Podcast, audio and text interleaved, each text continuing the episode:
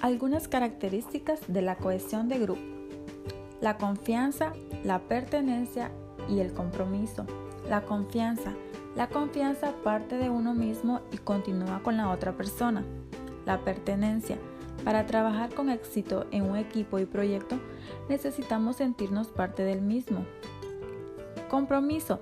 Si no estás comprometido con lo que haces, ¿cómo va a salir bien? Recuerda, estas son algunas características de la cohesión de grupo.